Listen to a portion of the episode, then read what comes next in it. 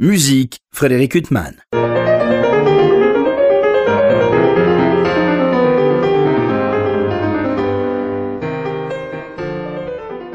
Bonjour euh, Frédéric Huttman au micro, j'ai le plaisir de vous retrouver pour un nouvel entretien. Aujourd'hui j'ai l'immense plaisir de recevoir Sandrine Pio. Bonjour. Bonjour. Je reçois notamment à l'occasion de l'apparition d'un disque absolument merveilleux, euh, Clair Obscur, consacré à des, comment cycles de leaders euh, de Strauss et de Berg, et puis euh, des leaders individualisés, dont un de Zemlinsky. Euh, on va peut-être commencer d'ailleurs par ce lead de, de Zemlinsky, Waldgesprech, excusez mon, intonation Sandrine Pio, qui ouvre ce disque, donc clair obscur. On a chez vous un goût des titres, puisqu'il y a eu Chimère, il y a eu Si j'ai aimé, et d'autres encore préalablement. Et là, euh, Clair Obscur. C'est quoi Vous avez eu l'idée d'enregistrer ce répertoire, puis après vous vous êtes dit quel titre on peut donner Où est la poule, où est l'œuf? Ah, c'est une bonne question parce qu'il y a un peu de la poule et de l'œuf. Euh, on a toujours, quand on va euh, construire un nouvel album, un titre phare, un cycle ou une mélodie qu'on veut faire.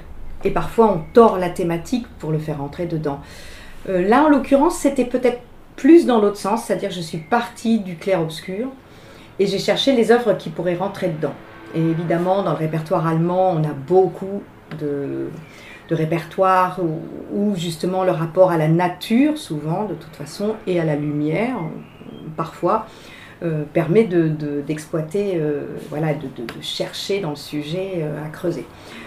Mais dans le texte qui accompagne ce disque, il est dit que le terme, ce que j'ignorais, que le terme allemand pour désigner l'aube et le crépuscule est le même. Oui, et c'est très intéressant parce que nous, on a effectivement une, différence, mais c'est vrai que euh, la lumière du couchant comme le, lever du soleil a quand même des, je trouve, des analogies.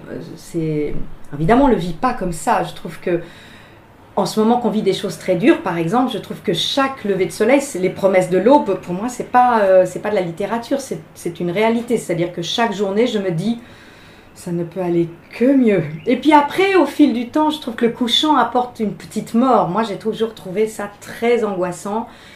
Euh, le moment où le soleil disparaît, vraiment, c'est-à-dire que le, tout petit rayon doré disparaît et hum, je dirais que mon, salut, c'était, et parce que je vis au bord de la mer, ça l'est très clairement, d'imaginer que les petits bonshommes qui ont la tête en bas et les pieds en haut, si on, si on dessine une, planète comme, comme les enfants, voient le soleil sortir à la seconde où moi je l'ai vu disparaître. Parce que ce moment d'entre-deux où justement tout s'éteint, parce qu'on a ce, ce oui, cette, cette, heure entre chien et loup, je la trouve très très angoissante. Alors ce disque sont des œuvres post-romantiques, euh, peut-être, je ne veux pas caricaturer, mais on est habitué parfois, euh, non pas à une lutte, mais euh, un orchestre et une chanteuse qui sont face à face. Et là, on a vraiment l'impression que vous êtes, ça doit être aussi une partie prise d'enregistrement, mais vous êtes vraiment dans l'orchestre. Victor Hugo Franche-Comté, enfin c'est une vision chambriste de ces œuvres. Clairement, mais de toute façon, je, je me targue quand même d'une certaine euh, lucidité, je n'ai pas une grande voix, donc je savais que si je, j'abordais certains de, ces cycles, notamment les quatre derniers leaders de Strauss qui sont les plus opulents, il fallait que je sois complètement euh, en phase avec le chef d'orchestre et qu'il ait envie d'aller dans une direction intime, ce que le disque nous permet. Et ce que l'écriture euh, semble suggérer, parce que comme dans Péléas et Mélisande, où on voit du matin au soir euh, pianissimo, pianissimo, triple pianissimo, et en fait l'orchestre est une marée de sons, et euh, tous les chefs nous disent non, non, chante plus piano, fais tes récits. Et puis au final, quand l'orchestre arrive, c'est un tsunami. Donc il y a cette dichotomie entre ce qu'a voulu l'auteur, probablement, et une, écriture, un type de, composition qui est finalement euh, qui, tire avec ça. Et je trouve très intéressant que le disque offre peut-être une autre voie, parce qu'évidemment, on peut retravailler les équilibres, et que de surcroît, donc, on peut, avec le chef, travailler sur des phrasés, comme vous disiez, très chambristes. D'abord parce que certains leaders étaient plus chambristes. C'est vrai qu'il y avait le, euh, Meinem Kind qui est, qui est très intime, qui a une orchestration plus légère, Morgan aussi qui est quand même beaucoup plus soulevé, et les Ibenfrühe Lieder qui paraissent euh, assez comme ça euh, remplis, fournis avec beaucoup de timbres, beaucoup de cuivre aussi. euh, sont finalement des, miniatures. Il y a vraiment un travail de détail à faire et si on se réfère aux partitions finalement et qu'on respecte ces nuances, c'est difficile en concert, mais au disque, on peut oser ces couleurs. Et hum, j'ai proposé à Jean-François Verdier ce postulat. Je lui ai dit, écoute, si on veut pouvoir faire ces musiques, en plus c'est lui qui m'a quand même encouragé à faire les quatre derniers leaders de Strauss, et ça je l'en remercie parce que franchement... Euh, aussi. je, merci, je ne me serais pas forcément autorisé ça.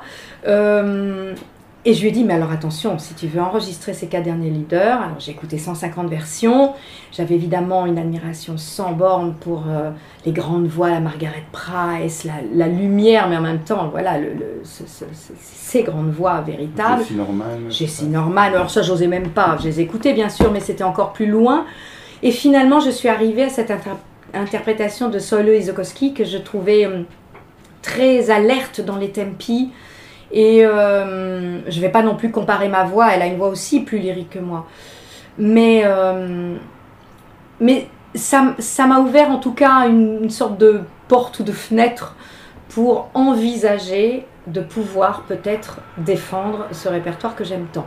Et évidemment, après on en a discuté longuement avec, euh, avec Jean-François pour, pour construire, pour avoir des tempi, je l'ai lui envoyé à l'avant, je lui ai dit, si tu ne veux pas de ce type de conception, il ne faut pas se lancer là-dedans. Alors, ces trois compositeurs euh, donc, qui se partagent la fiche de ce disque, Zeminski, Richard Strauss et Alban Berg, euh, ils ont pour euh, particularité d'être également des compositeurs d'opéra. Est-ce que c'est différent quand on chante justement des leaders, des mélodies composées par des compositeurs qui sont habitués à créer pour l'opéra, quand on chante par exemple du Brahms ou du Mahler qui ne sont jamais allés dans ce genre Est-ce que c'est écrit différemment? Je ne pense pas, finalement, pas tant que ça. Alors peut-être dans l'orchestration, ils n'ont pas mesuré complètement le fait d'écrire pianissimo à la voix et d'avoir tout d'un coup des cuivres, des trompettes, des corps.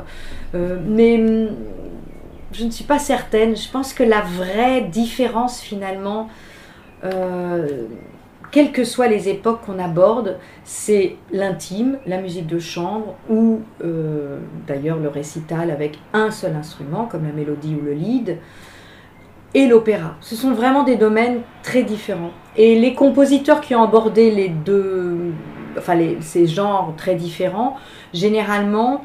Euh, bah, de toute façon, une fois que c'est écrit pour un orchestre, effectivement, à l'opéra, on sent le personnage, l'action qui qui porte aussi, qui apporte une dimension euh, à l'écriture. Et puis on sent, par exemple, quand je parlais de Péléas, que Debussy, effectivement, n'a fait aucun effort particulier, ni dans un sens, ni dans un autre. Il avait une vision qui était très personnelle et très précise. Et euh, il n'a pas du tout réfléchi à ce qu'impliquait un pianissimo à l'opéra avec un orchestre énorme sur scène. Mais c'est peut-être ça qui en fait la beauté, parce que c'est cette friction entre une, une réalité impossible et finalement, je trouve que toute la vie, c'est un peu ça. C'est une réalité euh, impossible. Euh, voilà, c'est une, vérité impossible d'ailleurs, parce que la réalité ou la vérité, je ne sais pas ce que c'est. Moi, je n'ai pas encore trouvé. Alors, juste un détour, parce que vous parlez de Pélias et Mélisande, de Sandrine Pio. Euh, est-ce que, à force de chanter euh, et d'incarner ces personnages, euh, vous avez compris euh, qui c'était Mélisande? Parce que j'ai discuté par exemple la semaine dernière avec François Leroux qui a incarné Péléas 100 fois et Golo 100 fois, et je crois qu'il n'a jamais fait le tour des. Non, il fait jamais le tour. Je crois que c'est bien ça le le mystère et, en même temps le miracle de Bussy, c'est qu'on n'en fera jamais le tour. Alors moi j'avais beaucoup aimé une définition de Pierre Audi, parce qu'en en fait en production scénique, je n'ai fait que cette production-là, j'en ai pas fait tant que ça. Hein. Et, euh, et, je me suis chanté Mais longs cheveux descendent tout le long de la tour, parfaitement chauve.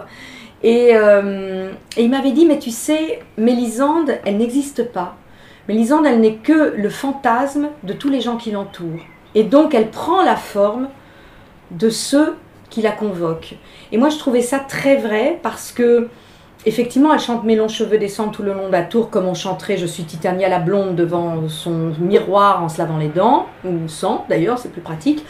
Et. Euh, je pense que c'est une espèce de ce chant-là, parce que c'est le seul qu'elle a véritablement. Elle a une, un vrai, une sorte d'air, une sorte de mélopée c'est un moment où, euh, effectivement, on dirait presque comme l'écriture automatique, quelque chose de, différent de ce qu'elle est. Elle chante quelque chose qui, lui échappe, mais sans, être dans le sens. Et finalement, j'ai trouvé cette définition très très juste parce que, ben voilà, euh, Péléas va la voir comme la lumière de sa vie, Golo comme une femme qui va pouvoir finalement complètement contrôler. Enfin, et, et elle, elle cherche toujours comme certaines femmes, à entrer dans le désir des autres. Et là, je trouve que dans cet opéra, c'est très exacerbé. Et à force d'être dans le désir des, des uns et des autres, elle raconte n'importe quoi. Quand on lit ses textes, elle dit un truc, elle dit le contraire, parce qu'elle répond à chaque fois ce qui semble être le désir des autres et elle n'a aucune réalité. En fait, il me disait, en fait, elle n'existe pas. C'est déjà un fantôme. Elle a déjà été annihilée, détruite par le drame qu'elle a probablement vécu. Elle n'est qu'une que l'essence d'une personnalité euh, féminine qui va euh, exacerber des tensions et, révéler euh, des équilibres et des déséquilibres familiaux. Et je trouvais que c'était assez intéressant comme analyse. mais alors justement, Sandrine, vous partagez entre l'opéra, la mélodie, le lead. Euh, l'opéra, justement, ce que vous dites, ce, que vous a dit euh, Pierre Audi, qui vous a révélé une facette du personnage, il vous a guidé, vous n'avez pas ça quand vous chantez de la mélodie ou du lead. Vous devez vous guider par vos propres euh, sentiments et ressentis. Et est-ce que c'est pas plus difficile encore? Le récital, c'est, je pense, la chose la plus difficile, mais parce qu'on a ce vertige de la liberté. On est complètement nu, seul, on décide de tout. Et alors évidemment, c'est très euh, euphorisant dans un premier temps de ne pas être forcément l'otage de la vision d'un metteur en scène ou d'un chef. Et en même temps, c'est ce fameux vertige du vide de la liberté que connaissent les comédiens, qui eux doivent carrément fabriquer le rythme de leur texte, ils doivent tout faire. Nous, on a déjà la musique, on n'est déjà pas complètement libre comme eux. Et finalement, euh, bah, c'est à la fois très exaltant et très, très déroutant, mais j'ai tendance à prendre chaque mélodie comme un mini-opéra. C'est d'ailleurs pour ça que, tous les derniers albums, les trois derniers avec, Suzanne Manoff, on, construisait une histoire, un peu notre histoire, en tout cas mon histoire, euh, au travers de, de, plusieurs histoires. Et hum, je trouve que chaque mélodie est une sorte de miniature qui permet quand même, il y a un arrière-pays, et je trouve que c'est comme quand on chante, on n'attaque pas juste un son comme ça, il vient de quelque part. C'est-à-dire que tout, enfin, à mon avis, ce qui est important dans le chant, dans la vie et dans tout, c'est l'impulsion. C'est ce moment d'appel avant que les choses commencent.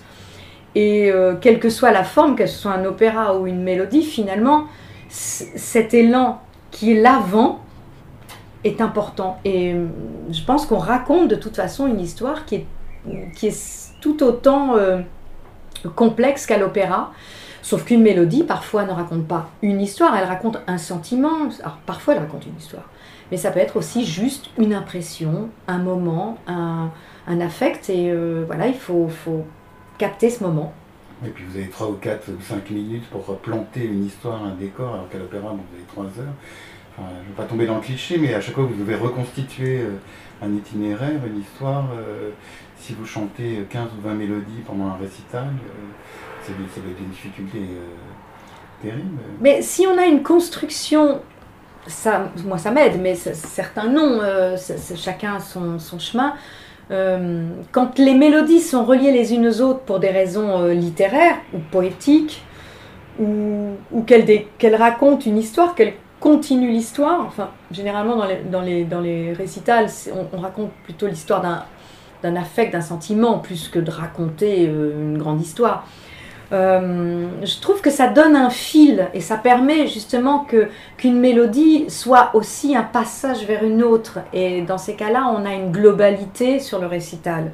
Mais nonobstant, chaque mélodie reste une miniature dans laquelle il faut avoir un début, une fin et une construction qui est très resserrée. Et effectivement, c'est un, c'est une euh, c'est un travail de sprinter. Voilà, l'opéra, c'est, un, on est un coureur de fond et là, il faut très vite euh, que, tout se mette en place.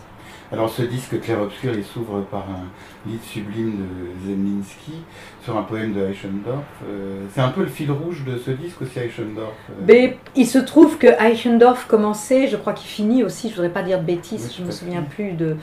mais hum, Oui, ben, c'est-à-dire, il m'a semblé absolument euh, incontournable de commencer par cette pièce de Zemlinsky, le Waldgespräch, qui n'est pas très très connu. C'est mieux quand c'est dit par vous. Oh, bah, en même temps, je ne suis pas non plus allemande. Et, euh, et qui décrit effectivement la chevauchée euh, éperdue euh, d'un humain qui, va, qui traverse la forêt et de la Lorelai qui, qui lui dit Mais tu ne sortiras jamais. Là, je résume, hein, mais. Et c'est donc toute la peur, je trouvais tous les ferments de, de ce qui fait nos, même nos peurs d'enfant, enfin voilà, de l'enfance du petit qui pleure entre 5 et 7. Alors on dit que c'est les coliques, mais moi je me dis qu'il nous en reste quelque chose plus tard, euh, entre 5 et 7, quand on a peur du coucher de soleil, parce qu'il y a ce. Voilà, la chevauchée perdue vers l'inconnu, et puis tout d'un coup la, la séduction de, de, de ce qu'on rencontre qui, qui vous tue ou qui vous permet au contraire une résilience et de, sortir de quelque chose. Alors j'ai trouvé que cette, pièce pour débuter, en plus elle a quelque chose de très cinématographique, moi qui ai une mémoire visuelle et qui fonctionne par image, l'orchestre qui, qui avec ses batteries, les ta ta ta ta ta ta on a l'impression, on voit la chevauchée, on entend les, les sabots du cheval et je trouvais que c'était quelque chose de fantastique et on partait de cet univers de la nuit. Et c'est vrai que finalement, ça je l'ai découvert plus après, il était pour moi absolument impossible de ne pas finir par les quatre derniers leaders de Strauss, avec ce Abendrot qui est le couchant, justement, quelque chose qui s'achève et une vie peut-être qui s'achève, des vies, puisque vraiment c'est comme un testament de Strauss où il dit ben, on a bien vécu et, et maintenant cet apaisement, c'est peut-être ça euh, la mort. Mais alors elle paraît plus caressante. Et euh, il y a cette grande fin orchestrale, et, c'est donc la fin de quelque chose qui est représenté par le couchant du soleil. Et c'était Eichendorff aussi. Donc, pour, voilà, pour moi, ça a été une, voilà, une belle coquetterie du. C'était pas forcément au, au, au- départ quelque chose que j'avais pensé à ce point-là, mais c'est vrai que je voulais commencer par cet univers de la nuit. Ensuite, au long de l'album, tout au long de- du déroulé, ne pas être linéaire, c'est-à-dire de passer du jour à la nuit, mais que quand même on ait commencé par cette terreur euh, et qu'on finisse par un apaisement. Mais il y a quand même un mystère Zemlinsky, c'est-à-dire que toutes les œuvres qu'on écoute, elles sont absolument merveilleuses. Merveilleux. Il y a une sorte de plafond de verre, enfin, il n'a pas la popularité qu'il mérite.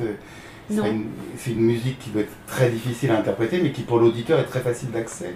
Et on comprend pas Oui, pourquoi. je ne sais pas pourquoi non plus. Non, je ne sais pas. Et, euh, et moi-même, je, je- je ne connaissais pas cette pièce et Jean-François Verdier m'a dit, quand je lui ai parlé du programme, il m'a dit, mais, mais ça, ça serait vraiment bien. Et euh, voilà, donc c'est vrai, mais il faut... euh, Semlinsky, moi aussi, je, je- je raffole. Et puis alors, en plus, il a eu aussi un parcours, il y a des, des mélodies de, de jeunesse qui sont très, post-romantiques ou encore, encore dans un élan très lyrique. Et puis des choses déjà très étranges comme Berg, qui sont à, euh, à la croisée des chemins.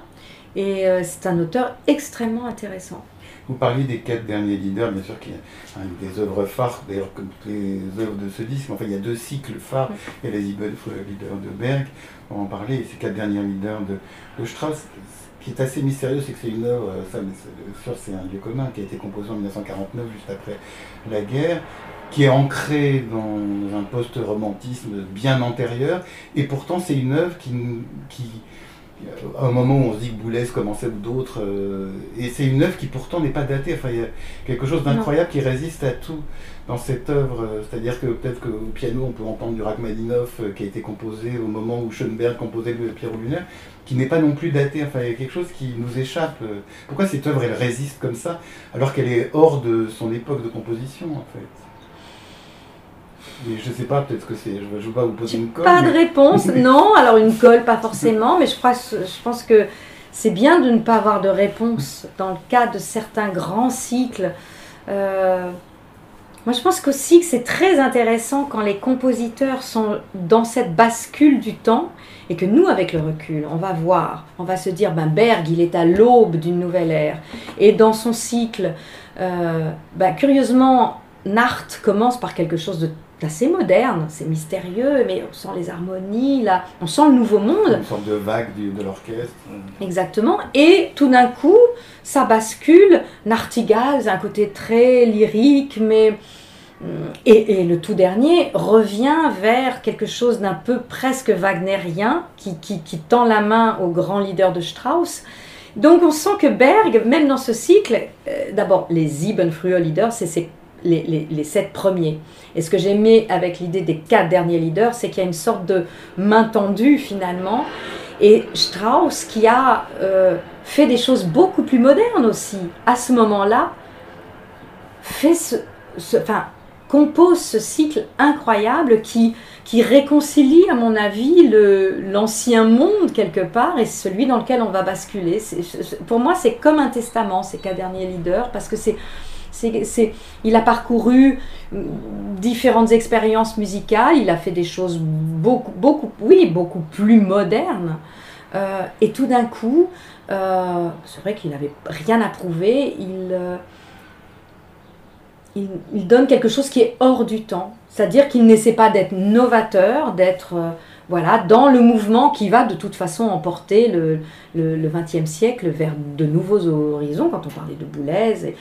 Et, et, je trouve ça très très beau parce que, parce que voilà, ces quatre derniers leaders referment une époque, alors qu'il y a eu une ouverture, même pour ce compositeur avant, vers d'autres choses. Et ces Siebenfrühe leaders de Berg, aussi constamment entre une écriture finalement euh, dont on sent le modernisme qui, qui vient et un autre type de... On sent la façon dont sont ciselées les phrases, ça c'est plus des grandes envolées lyriques, des grandes phrases immenses, c'est...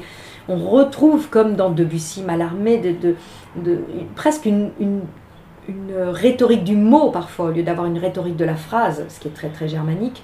Et, en même temps, tout d'un coup, bah, le, tout dernier, alors c'est quand même le, plus lyrique de, des lyriques.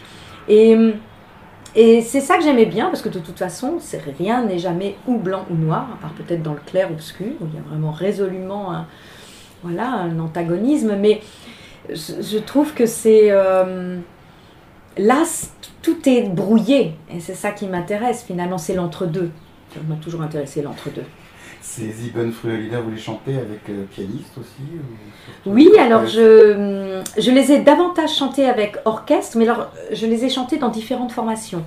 C'est-à-dire que la première fois qu'on me les a demandés, c'était en Allemagne, euh, à Munich, et c'était une version. Euh, alors enfin, là, vous me posez une colle, colle parce qu'il y avait plusieurs versions. Alors il y avait. Je ne veux pas vous martyriser. Non, non, mais c'était la version parce qu'il en existe beaucoup de musique de chambre. Euh, alors il y avait quand même harmonium, beaucoup de cuivre, euh, des timbres très très variés, la harpe, les cordes évidemment. Et puis je l'ai refait euh, pour l'inauguration de la Elbphilharmonie à Hambourg et où, où j'ai eu la, la, chance que l'ensemble Resonance, qui est un ensemble allemand, me demande de chanter une version qui, elle, était pour cordes seules. J'ai chanté cette version donc dans la petite salle euh, bah, le, jour de l'inauguration, enfin sur ces deux journées. C'était très très émouvant. J'étais un peu dans mes petits souliers. Je me suis dit, mais pourquoi on demande à une Française de venir chanter un cycle de Berg? Je crois que j'ai travaillé pendant un an. Donc effectivement, j'avais, au moment de ce disque, je l'avais beaucoup beaucoup travaillé et, chanté. Ensuite, j'ai rechanté une fois à Paris, je crois, au Théâtre des Champs-Élysées aussi. Donc, euh, c'est l'œuvre que j'ai le, plus chanté de, tout le disque. Là, Jean-François m'a dit écoute, j'aimerais bien le faire dans la version orchestrale, avec grand orchestre. Je lui dis non, mais ça, jamais, même pas en rêve, parce que c'est quand même une tessiture très grave, médium. Et il m'a dit non, mais c'est comme pour les, les Strauss, on fera des couleurs. Et du reste, dans cet enregistrement, on avait un concert au milieu, comme souvent, euh, ce qui aide aussi au financement. Et. Euh, et ce concert, qui était d'ailleurs assez émouvant à Besançon, on le faisait. Et, pendant, moi j'écoutais, j'étais en deuxième partie, et à l'entracte, bah, il y avait Emmanuel Macron. Moi j'écoutais les qui, qui étaient en train de dire que tout s'arrêtait le lendemain. Quoi. Donc c'était. Euh, voilà, parce que ce disque a été fini à la toute dernière limite du premier confinement. Et après, le premier confinement a commencé, qui était un confinement dur et où tout, s'est vraiment subitement arrêté. Et, donc, voilà, ces, ces, ces Leader de Berg, je les ai à la fois chantés donc, dans différentes formations et là dans un orchestre plus opulent et aussi donc avec bah, la bienveillance de, l'orchestre Victor Hugo et de, de Jean-François Verdier qui évidemment, euh, je lui ai dit attention, si tu veux vraiment faire ça, ils vont jouer sur trois crins et s'abîmer les lèvres parce qu'ils vont être obligés de faire toutes ces nuances mais en étant très nombreux. Et ils l'ont fait magnifiquement. Alors, euh, effectivement, cet enregistrement est absolument magnifique. Et juste une parenthèse, dans la pochette, enfin le texte, le livret qui accompagne ce disque, il y a plusieurs reproductions, il y a des Klimt, Bonnard. Il y a une phrase de Braque aussi. euh, J'adore cette phrase de Braque. oui. Et, euh, et qui, qui est vraiment. euh, enfin, c'est le genre de phrase. Et je la lis parce que c'est à la fois l'évidence et à la fois c'est génial. C'est le vase donne une forme au vide et la musique au silence. Ah oui. Il faut vraiment être un génie pour dire des choses qui pourraient paraître justement. Ah ben c'est incroyable et, et je dois dire que donc depuis quelque temps, quand c'est possible avec le répertoire, et là ça l'était, j'aime bien construire des disques sur des thèmes et sur des, hum, des obsessions qui me sont propres. Donc, et, et comme j'ai encore une fois une mémoire visuelle et que quand je chante je vois des couleurs, vraiment... euh, c'est c'est un malentendu, je crois, si je suis musicienne.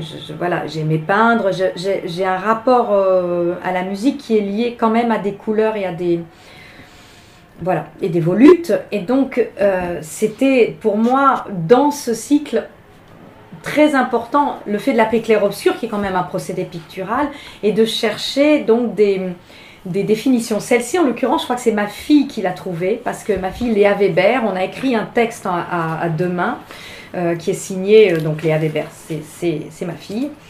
Et euh, moi, j'ai écrit ensuite, toute seule, suite sur la genèse du clair-obscur, qui était un peu plus didactique, qui expliquait un peu plus pourquoi je voulais que ce soit dans cet ordre-là, comme. Voilà. Mais c'est vrai que, alors, on a cherché ensemble justement des définitions, des, citations. Et quand elle a trouvé celle-ci, je lui dit, mais ça, c'est absolument fantastique. Et moi, j'avais trouvé la Gramsci. Et ça, j'avoue que elle prenait une résonance avec ce, ce Covid qui nous tombe dessus, qui était incroyable. Le vieux monde se meurt, le nouveau tardera à apparaître, et dans ce clair-obscur surgissent les monstres. Quand j'ai lu ça, ça a été une espèce de, de mise en abîme, en abîme quand même de, de ce qu'on vit. Ça, Et-. Oui, ouais, je- Et voilà. Et donc, c'est vrai que c'est peut-être le disque le plus euh, pictural et littéraire. En plus, je dois quand même vraiment rendre hommage euh, à Valérie Lagarde qui, qui fait le design de, de la plupart de mes disques, euh, qui, qui, m'en- qui en a fait chez Naïve et qui, a fait ici chez Alpha. Et, et le soin d'ailleurs qu'a porté Naïve aussi à, à, à- ce que le, le disque soit un bel objet et Alpha qui fait aussi, qui, qui a cette, euh, cette envie-là, parce que de toute façon de nos jours tout est dématérialisé si on le veut. On peut louer un film, on peut louer un titre euh, de disque sur Spotify ou Deezer, n'importe quoi. Donc quand on édite un, di- un disque, autant que ce soit pour, un, pour des gens aussi qui ont envie de l'objet. Parce qu'il y aura toujours des gens qui liront sur tablette, mais aussi des gens qui aiment le papier. Et de même, je pense qu'il y a des gens qui aiment avoir des disques. Et tant qu'à faire d'avoir un disque, autant avoir un beau livret, avoir des explications, que ce soit un petit manifeste, de, enfin un petit témoin de, de la construction des choses. Et d'ailleurs, ça se fait aussi en variété finalement. Je pense que c'est important d'apporter ce plus-là. Sinon, pourquoi continuer à éditer? Oui, puis on a besoin de savoir pourquoi vous avez enregistré ces œuvres aussi, Sandrine. Tout le monde n'en a pas besoin. Mais euh, en tout cas, ça peut être une piste en plus. Et moi, quand je lis euh, euh, des textes de, euh, de chanteurs euh, en variété, je vois le dernier disque de Jane Birkin, par exemple, j'étais très heureuse de voir ses dessins. Euh, voilà, je, ça c'est personnel. Certains n'en éprouvent pas le besoin, mais je me dis si on édite, autant faire quelque chose qui, qui, qui donne une raison de nos jours de créer un objet, puisque les gens semblent en avoir moins besoin. D'ailleurs, il y a une reproduction aussi d'un magnifique tableau de Seurat, le dormeur, avec Mhm. une citation d'ailleurs qui, qui l'accompagne sur le rêve. Et puis, alors, à ma grande honte, il y a un tableau que je trouve absolument merveilleux, euh, je ne connaissais pas, de Georges Hendrik Breitner, Effet de Clair de Lune, qui est un tableau euh, Oui, qui est musée d'Orsay, en plus, alors double honte. Oh bah non, parce qu'on ne peut pas tout connaître. Ça, c'est d'ailleurs Valérie Lagarde qui, qui l'a proposé, celui-ci. Alors, ce disque, on le disait, s'ouvre par euh, cette œuvre de Zeminski, qui a aussi la particularité d'être euh, donc pour euh, voix et orchestre, et puis avec euh, en soliste euh, le violon, l'harpe et deux corps euh, qui vous accompagnent. Alors euh, là, en plus, je trouve que les parties euh, solistes sont absolument sont- Je cherchais en vous interrogeant le nom de. Ah bah, je vais vous dire, il y a Mathilde, il y a Mathilde Borsarello qui est, qui est la violon, le premier violon et qui effectivement a en plus de, de, alors une empathie. Moi, c'est vrai que j'étais face à l'orchestre pour enregistrer et de voir tous ces visages tellement euh, euh, vraiment amicaux. Ils me soutenaient vraiment. C'était une présence euh, formidable. C'était une énergie de tous. Peut-être qu'on sentait un peu ce qui allait nous tomber sur le coin de la figure parce que c'est vrai que Besançon, on n'était pas à Mulhouse, mais on était quand même Enfin, on sentait que c'est quelque chose d'inédit de, allait nous arriver. Peut-être que ça, a joué. L'arpiste Agne Keblité, qui est, formidable aussi. Et euh, voilà, alors Nicolas Marguet, euh, qui était le, premier corps. Alors après, tous les musiciens étaient fantastiques. Mais euh, c'est vrai que ça c'était vraiment important que les grands solos, parce qu'il y en a beaucoup pour, pour violon, la harpe est très très aussi très en relief.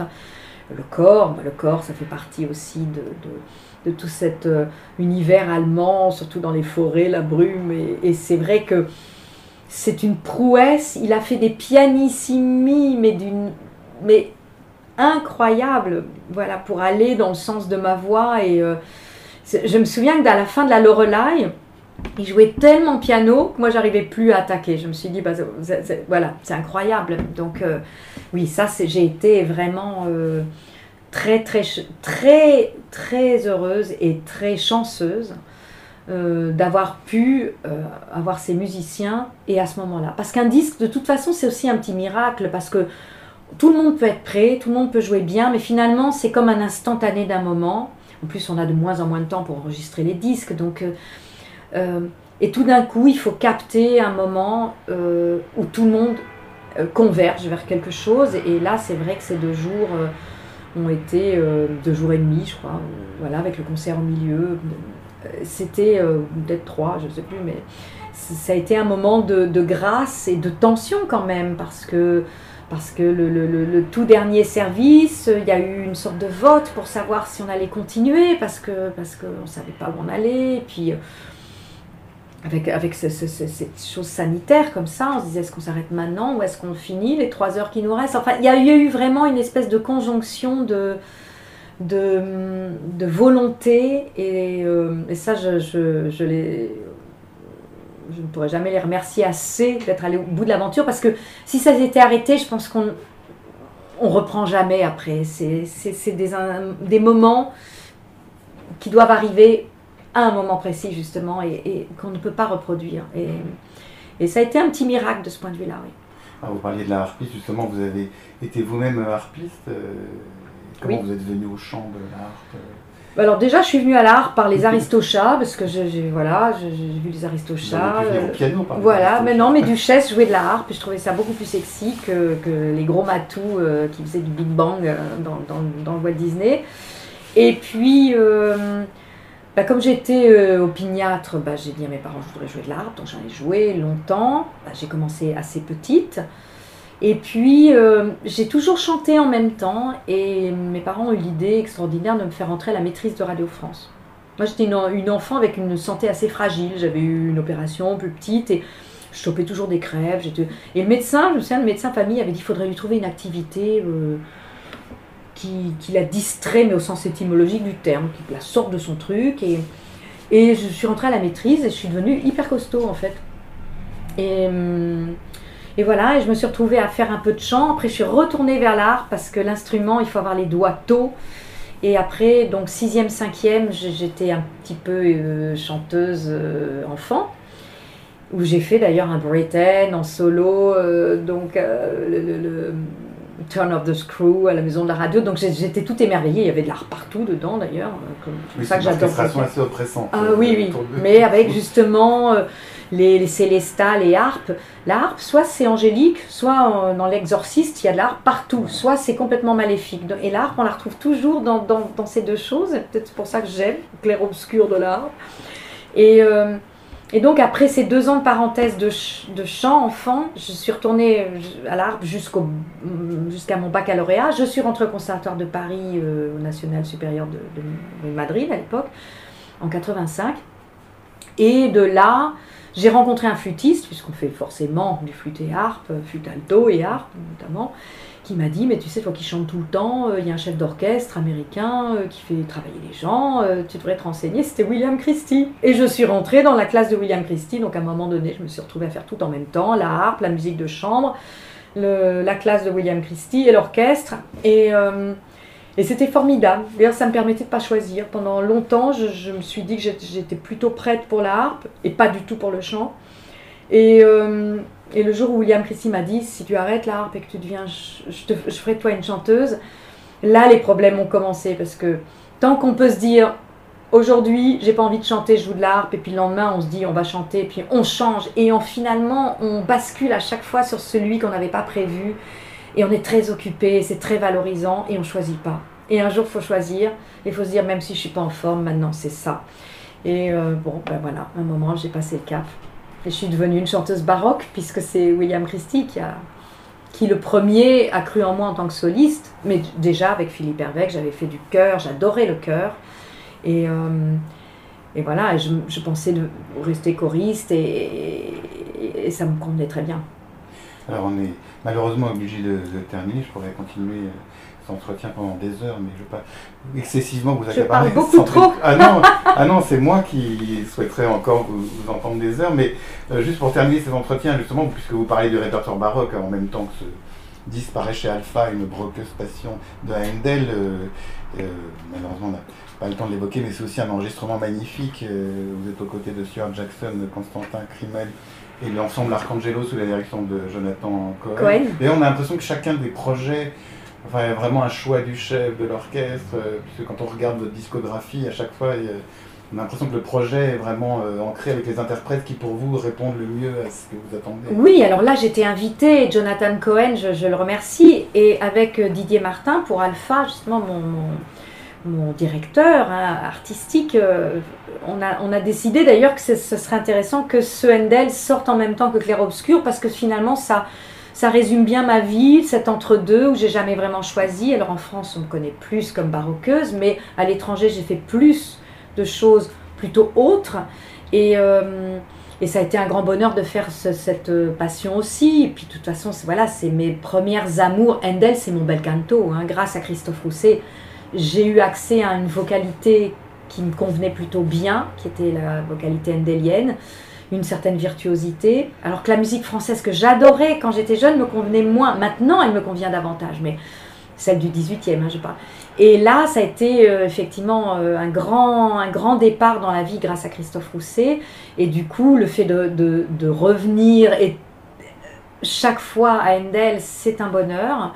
Et. Euh, voilà, et c'était une coquetterie aussi des calendriers. On s'est dit que c'était bien de l'assumer et de, voilà, que ça montre différents aspects de, ma vie. Et puis peut-être que certaines personnes qui me connaissaient dans le baroque et qui étaient plutôt des, oui, des gens qui me suivent, un jour, j'ai été très touchée parce qu'un monsieur m'a dit, ben écoutez, pour moi, Clair Obscur, c'est votre meilleur disque, alors que je vous ai toujours entendu dans du baroque, que je, pour moi vous étiez une chanteuse baroque, je, venais vous écouter dans du Handel, partout, et là, euh, il écoutait d'autres musiques, parce que c'est un, grand, grand mélomane dans tous les répertoires. Et, euh, et ça, ça m'avait fait un immense plaisir. Alors je ne peux pas dire si c'est mon meilleur disque, on aimerait toujours que le dernier soit le meilleur et que le suivant soit encore mieux, mais euh, en tout cas, si ça pouvait me donner une légitimité que j'ai fini par, en tout cas, ne pas forcément envisager tout de suite, après tout ce parcours pendant tant d'années dans, des répertoires plus anciens. En tout cas, c'était revenir à mes amours d'étudiante, à la musique que j'aimais et que je pratiquais en tant qu'instrumentiste, et tout d'un coup pouvoir euh, un tout petit peu la, la voilà, revenir à, ces amours-ci et que je trouve un retour positif, oui, ça m'a fait un grand plaisir. Il y avait déjà quand même le disque Chimère, vous abordiez Schumann. Euh, la mélodie et le lead, je ne l'ai jamais vraiment quitté. Donc ces musiques-là, je les faisais. C'est vrai qu'avec orchestre, il y avait une plus grande fracture. Effectivement, on me demandait moins des musiques plus tardives, en tout, cas en France. Et, euh, mais c'est vrai que Chimère, euh, en fait c'était un triptyque qu'on avait composé avec Suzanne Manoff qui commençait par évocation, on parlait de quelqu'un qui n'est jamais là ou qui est mort ou qui est fantasmé. Ensuite après un rêve, on, est, on exploitait euh, davantage effectivement la peur des, de, de, oui, de la nuit déjà, hein, de, de, du fantasme et comment on doit pour grandir aller vers la réalité. Euh, accepter la réalité ou ne pas l'accepter, aller vers la folie. Donc il y avait un cycle qui était un peu fou, il y avait les poulains qui étaient ancrés dans, dans quelque chose de plus, plus véritable. Et avec Chimère, on a refermé le triptyque en repartant, en fait, euh, c'est jamais très linéaire tout ça, mais sur le fait que l'homme va tant toujours vers un, but, parce qu'il faut trouver quand même une raison d'exister, puisqu'on on vit pour mourir. Et quand on n'est pas croyant, on, il, faut, que cet envol, il existe dans ce laps de temps. Et, euh, et l'idée, c'était justement le fait de, de rêver, de s'illusionner, d'aller vers des choses, de tenter des choses. Et la chimère, c'est évidemment encore cet être un peu maléfique qui vous, qui vous happe parce qu'à trop, trop chercher, trop rêver, parfois on, tombe dans le gouffre, on, rejoint la Lorelai. Et puis j'aimais bien aussi, même si évidemment on n'avait pas de, de, thématique, mais la chimère maintenant en biologie, ce côté euh, hybride, de, de, maintenant on peut aller à la, chimère, c'est une chose qui peut être euh, plein de choses différentes, mais c'était évidemment plus au sens figuré qu'on qu l'avait, euh, poétique en tout cas, je veux dire qu'on l'avait abordé. Et, finalement, je ne boucle, voyez, que mes obsessions constamment, en tout cas dans les albums où on peut... Euh, où on peut le faire, ce qui est le cas pour le lead, la mélodie et certains grands cycles. Bah, on espère que vous aurez encore beaucoup d'obsessions, Sandrine Thio, parce que ça nous permet d'écouter. Oh, je crois que ça s'arrange rarement en vieillissant. en tout cas, je ne sais pas si Claire Obscur est votre meilleur disque, mais c'est un disque absolument merveilleux. Vous êtes aux côtés de l'orchestre Victor Hugo sous la direction de Jean-François Verdier, paru pour le label Alpha Classique. C'est des œuvres de Zemlinsky, Berg et Strauss, et je vous remercie infiniment d'avoir été mon invité. Merci beaucoup. Pour illustrer cet entretien avec la soprano Sandrine Pio, je vous propose de l'écouter interpréter un lied d'Alexander von Zemlinsky, Waldgespräch, une ballade pour soprano, deux corps, harpe et violon. Nous écouterons après deux leaders d'Albanberg, extrait des Sieben Frühe Lieder, Shift Lead, suivi de Die Nartigal. Sandrine Pio est accompagnée par l'orchestre Victor Hugo Franche-Comté, placé sous la direction de Jean-François Verdier. Merci pour votre écoute. Bonne fin de soirée sur RCJ.